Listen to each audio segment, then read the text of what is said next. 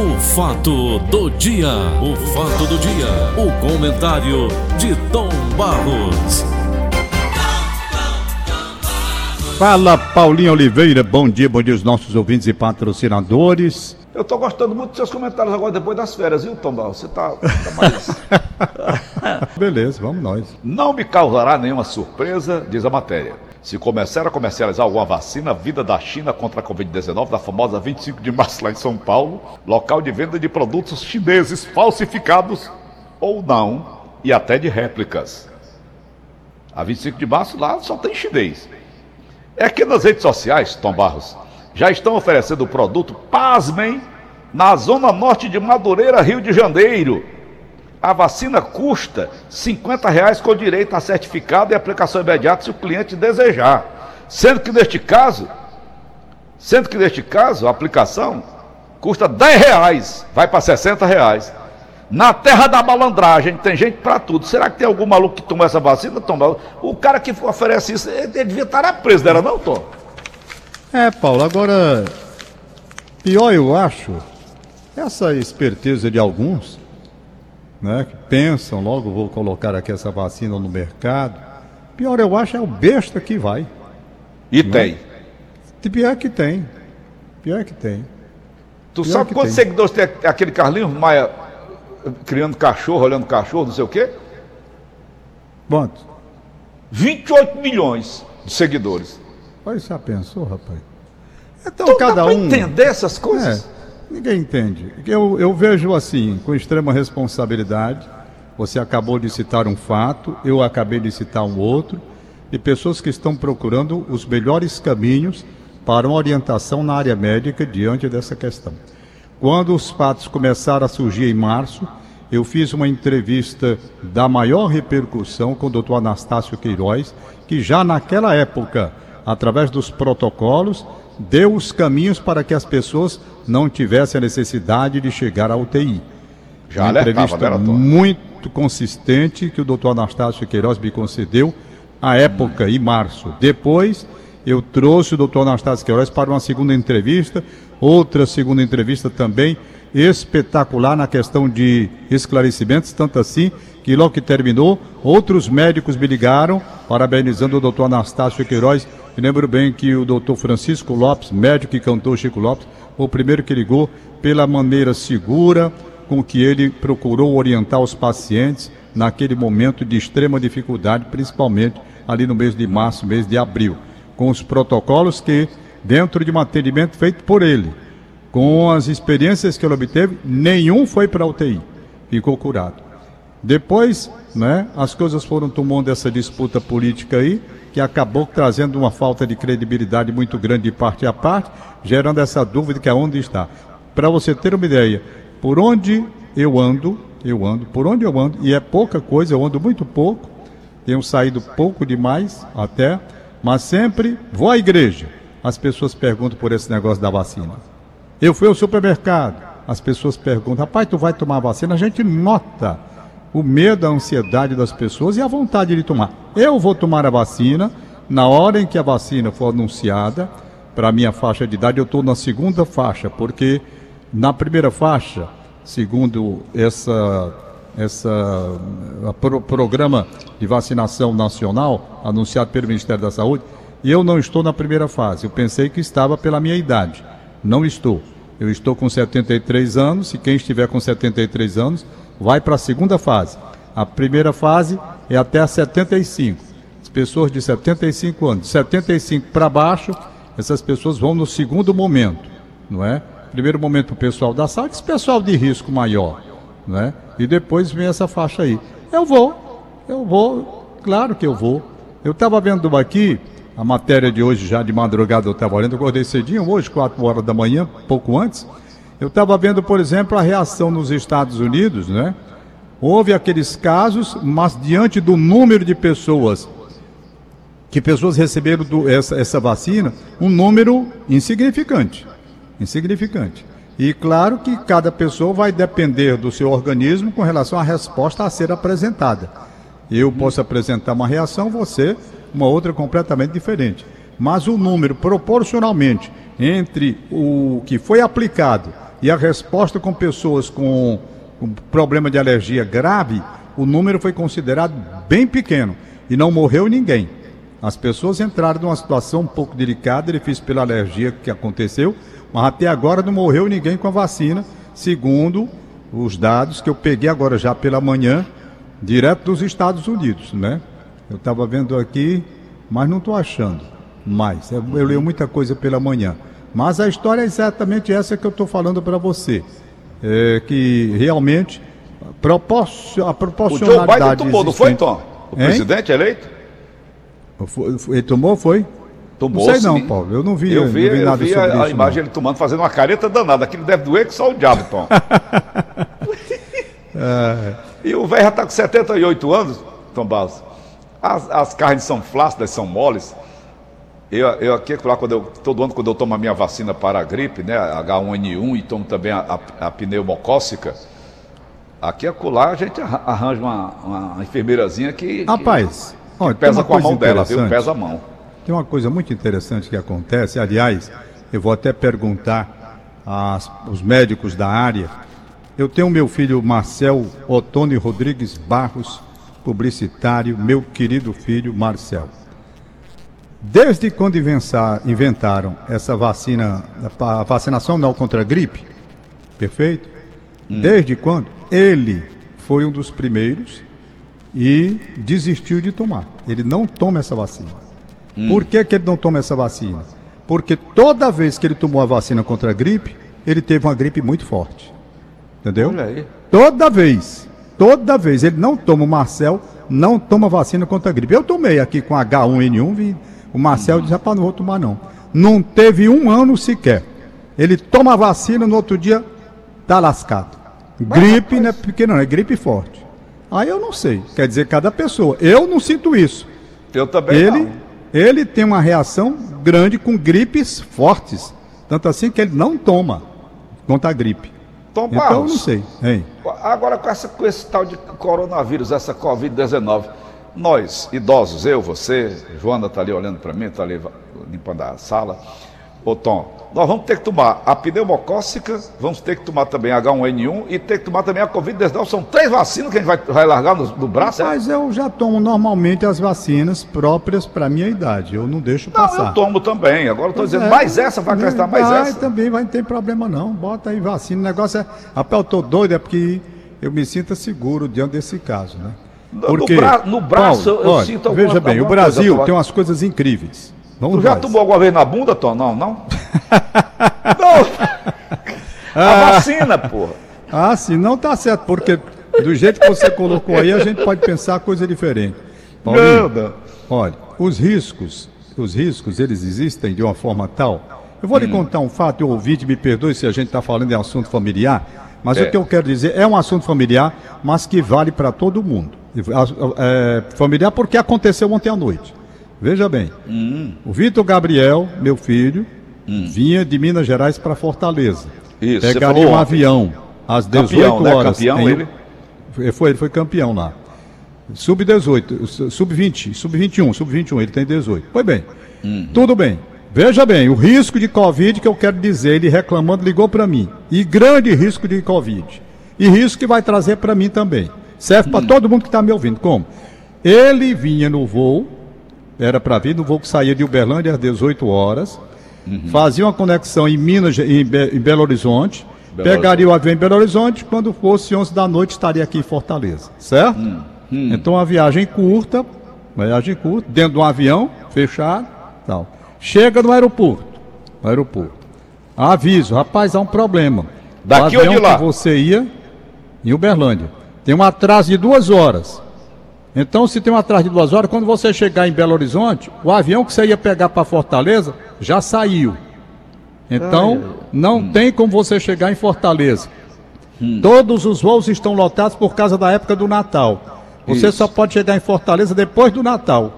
Aí ele ai, disse: Mas, rapaz, se eu comprei a passagem para passar o Natal com meu pai e minha família, como é que eu vou chegar depois do Natal? Não, nós temos uma alternativa para o senhor. Digo, pois diga qual é o senhor pode fazer o seguinte: daqui a duas horas, quando o avião sair daqui, cadê hum. esse atraso aí na pista, sei lá que já foi que houve, o senhor vai para Belém do Pará. A riégua. Aí passa o dia em Belém do Pará. Quando for à noite, quando for à noite, o senhor pega um avião às 18 horas e vai para Fortaleza, se quiser chegar antes do Natal. Porque não tem vaga, tá tudo lotado. Aí foi um jeito dele aceitar. Claro, tudo pago pela empresa, né? Que ele não tem culpa. Resultado, ele liga para mim. Aí diz, papai, se o senhor visse esse aeroporto aqui como tá a confusão e a multidão aqui dentro desse aeroporto, não está escrito.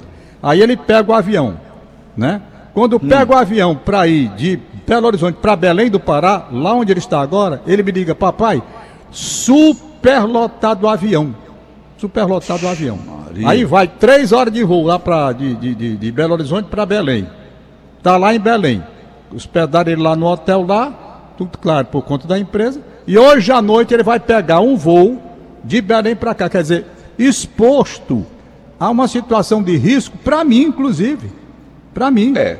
Por quê? Eu digo, rapaz, nessa hora você diz, bom, mas eu- ninguém tem culpa porque houve um atraso. Gente, mas é melhor a gente ver aí as alternativas para não deixar atrasar, porque você trancar dentro de um avião, Paulo, aquilo para se contaminar com Covid é ligeiro demais. O apressurizado, demais. Tom Barros, você Hein? que é, é piloto, você que, que conhece avião mais do que todo mundo, o apressurizado, aquilo ali, Tom, não é, não é envenenado não, aquele ar? É não, é não. Não é envenenado não. O problema é você senta ali, você pega três horas de voo, sentado de um lado e do outro, com gente. Ah, se alguém tiver ali com Covid, rapaz, com todos os cuidados, todos os cuidados, a, a gente corre o risco grande. Então tá aí, o que é que se pode fazer? Tá Ô, lá. Eu li semana passada, não sei se você concorda. Eu tô com Al- medo lascado, não vou, não vou mentir, com medo Não, eu não lascado. vou pegar avião nem, nem, nem, nem de graça. Pois bem, eu vou te falar uma coisa. Semana passada eu li aqui uma matéria, eu não sei se o Bonfim ainda tem essa matéria, não sei qual é o, qual é o país, eu acho que é a França, está obrigando as aeromoças e os comissários de bordo usarem fraldas para que não entrem nos banheiros dos aviões. É, o isso banheiro está sendo é uma recomendado fonte de mesmo, isso é contaminação da verdade. Covid-19 muito forte. É, Alguém, é muitas pessoas já contraíram a Covid dentro de avião, pegando dentro de um banheiro que é bem pequenininho, né? Com centro de ré e sai de frente, perigoso, né? é perigoso. Eu fiquei muito apreensivo, muito apreensivo, estou com medo realmente. E de qualquer forma foi um negócio assim. Primeiro no aeroporto, a multidão lá discutindo porque não tinha um Ave voo. Maria. Aí um não pode perder. Começa a confusão. Você sabe como é. né? Belém é quente que só o diabo, Você né, Tom você Belém? pega um, um- um voo que vai ser atrasado e não tem alternativa, o cara que tem um compromisso não pode, aí vai discutir com aquele pessoal e começa. Aí a multidão, a aglomeração, quer dizer, ali já começa o risco, primeiro, né? E todo mundo vai ter que falar com o que está lá. Então, tá de Paulo, para a gente se livrar dessa doença, é muito complicado. Tom, dizer, tá aqui no jornal de hoje, essa doença aqui, chegou pegar, Alasca, o lugar mais frio do mundo. Que, que tem o Alasca? Pegou, chegou a Covid lá. É. Pois é, então. Chegou a Covid do Alasca. Tá aqui no jornal Diário do Nordeste de hoje. Tá difícil, rapaz, tá muito difícil, sabe? Até quando o sujeito quer reduzir o risco, corre risco demais. É claro, um risco de que eu estou correndo aqui, principalmente o Gabriel que está correndo um risco muito grande, por tudo É. que passou de ontem para hoje. Né? Ok, Tom. Paulinho, mas Amanhã é isso teremos um mesmo, vamos especial, chegar ao Natal. na sexta-feira nós não rezar muito, juntos, eu viu, tenho rezado muito, tenho rezado demais. Vi você hoje dizendo que a culpada dessa confusão toda é a Lilith. Viu? A primeira Eu mulher vi, do Adão. acordei cedinho, cara. Eu vi você frescando aí, dizendo da. Lilith, falou da Lilith. Foi, é disse, botou a culpa todinha na Lilith. Pensa que eu não estava ouvindo, cara? Tá solta no meio do mundo, a Lilith. Pois é. Eu não, essa história da Lilith, que o Jeová Mendes, Jeová Mendes. conta tudo aí, eu não acredito nessa história, sabe, Paulo? não eu. acredito. A história para mim é outra, completamente diferente. Mas tudo bem, né? Quem Cada quiser qual acreditar na qual. Lilith... A, a, a, a, confusão com Adão qual foi? Com a Lilith. Ela não queria fazer sexo com ele. É, assim, tipo papai e mamãe, né? Sim. Ela, ela não queria papai e mamãe, ela queria de outras formas e tal, segundo o Jeová Mendes, né? A matéria que eu vi ontem conta a história um pouco diferente. Ela subiu aos céus e de lá ela foi expulsa. Desça daqui, que você não tem vaga para você não. Ah. Vai infernizar lá na terra. Vai infernizou o Adão. Aí mandaram ela de volta. Quando ela desceu, o Adão já tinha outra, né? Que era a Eva. Rapaz, essa história, que diabo de conversa doida é essa, Paulo? Eu sei lá, mas a Mas se assiste hoje isso dia com essa história, eu rindo aqui em casa, digo, olha a conversa. Paulinho, eu Fala. não sei, por que que não mandaram essa mulher, se mandaram de volta? Por que, que não mandaram? Eu vi agora o alinhamento dos planetas, você viu? Júpiter e Saturno. É. Não sei se você viu. Falei agora do horóscopo. Pois é. Hum. Por que, que não mandaram para lá, né? Então, quem foi que tirou a idade dos dinossauros? Que eu estou vendo aqui, né, os fósseis vendo, sendo vendidos né, para resgate do Brasil, os fósseis. Foi. Que os dinossauros foi. foram extintos há 65 milhões de anos. Quem foi que fez essa conta? Rapaz, às vezes eu fico invocado com esses cálculos que eles fazem, mas tem lá os cálculos dele, eu não sei como é não, Paulo, isso não. É, não. Eles determinam tanto de anos, para trás mente, como diria o saudoso é. Armando Vasconcelos, não é? é para trás mente é um bocado de ano. Um bocado uhum. de ano mesmo. Mas vamos nós, então, acabamos vamos nós, vamos o aqui os aniversariantes de hoje.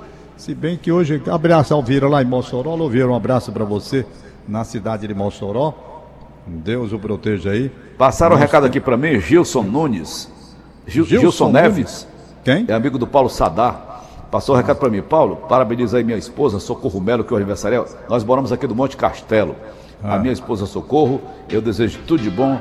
Através do programa Paulo Oliveira, eu quero dizer para todo o público de Fortaleza do Brasil que eu te amo, Socorro Melo, diz o Gilson Neves, Barros. Muito bem, né? beleza. eu é quero grande. tornar público através do programa Paulo Oliveira Legal. que eu amo minha mulher. Socorro! Beleza. Help! Eu te amo.